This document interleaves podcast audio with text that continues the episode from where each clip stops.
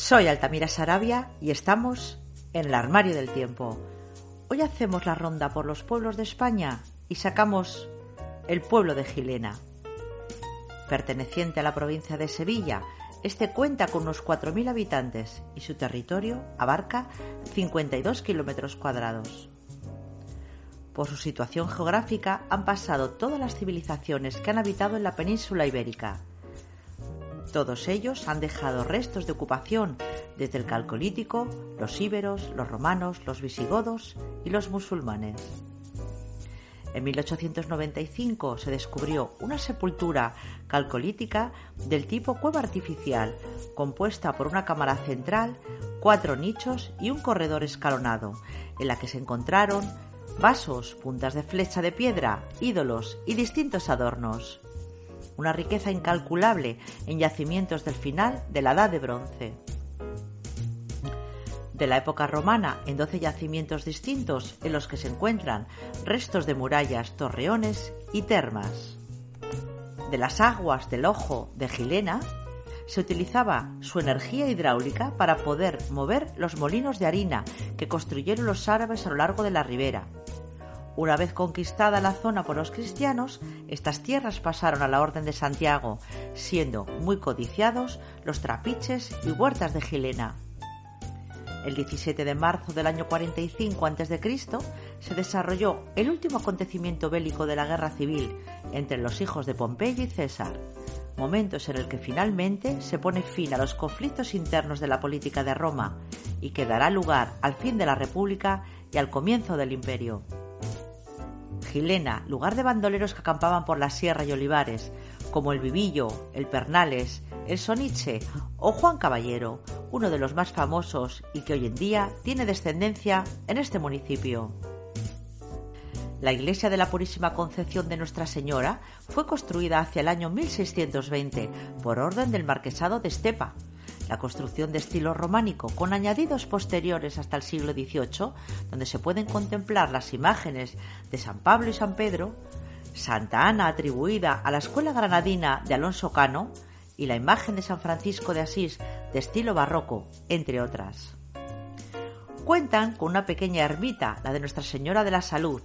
Se terminó de construir en 1891 y su autor fue el vecino don Francisco de Paula Gálvez Gómez, en agradecimiento por haberle salvado de la enfermedad de la cólera de 1890. Gilena tiene nombre de mujer y hasta este 2020 ninguna calle llevaría el nombre de una de ellas, exceptuando algunas como nombres de vírgenes. Recientemente se estrena y está dedicada a la filósofa María Zambrano y ya hay previstas algunas más.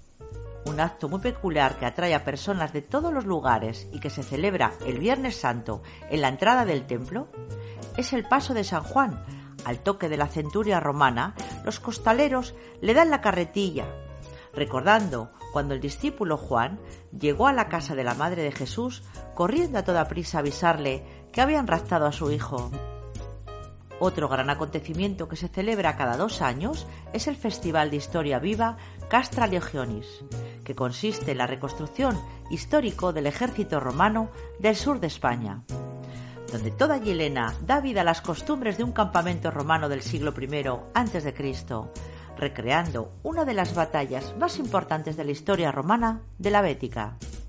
Cuentan con un arqueódromo donde se desarrollan los entrenamientos militares, batallas, artillería romana, campamentos, rituales y pompas fúnebres.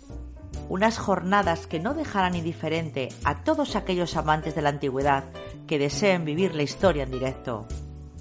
Gilena cuenta con un asombroso museo colección museográfica, su director y conservador, David Ruiz García, con la colaboración ciudadana e ideado y tutorizado a través del consistorio, en un espacio de 7.000 metros que cuenta con diferentes ámbitos temáticos, además de conservar, divulgar y gestionar las visitas del yacimiento calcolítico de Antoniana, uno de los más destacados ejemplos de necrópolis de la Edad de Cobre en toda la península. Junto a un extraordinario ajuar entre los múltiples hallazgos, todos ellos conservados en el museo, se encuentra un ídolo bellota de marfil fabricado en colmillo de elefante africano de la edad de bronce, con unos 4.500 años de antigüedad. Su escudo sobre Cruz de Santiago, escudo partido en campo de oro, cinco piezas de ajedrez de gules que simbolizan los cinco montes de piedra que circundan la villa, una rama de olivo y en la punta unas ondas de azul y plata, una banda jaquelada, con tres órdenes de gules. Al timbre, corona mural en recuerdo de la antigüedad romana y de la guerra civil entre Pompeyo y César. Sus fiestas se celebran el 10 de agosto, que conmemoran a la Virgen de la Salud. De su gastronomía, su gazpacho y salmorejo, el cocido de tagarninas o las zuritas, tórtolas y perdices, conejos y liebres, platos muy típicos que podéis degustar en la zona. Y para los más golosos, los mantecados, rosquillos y pestiños.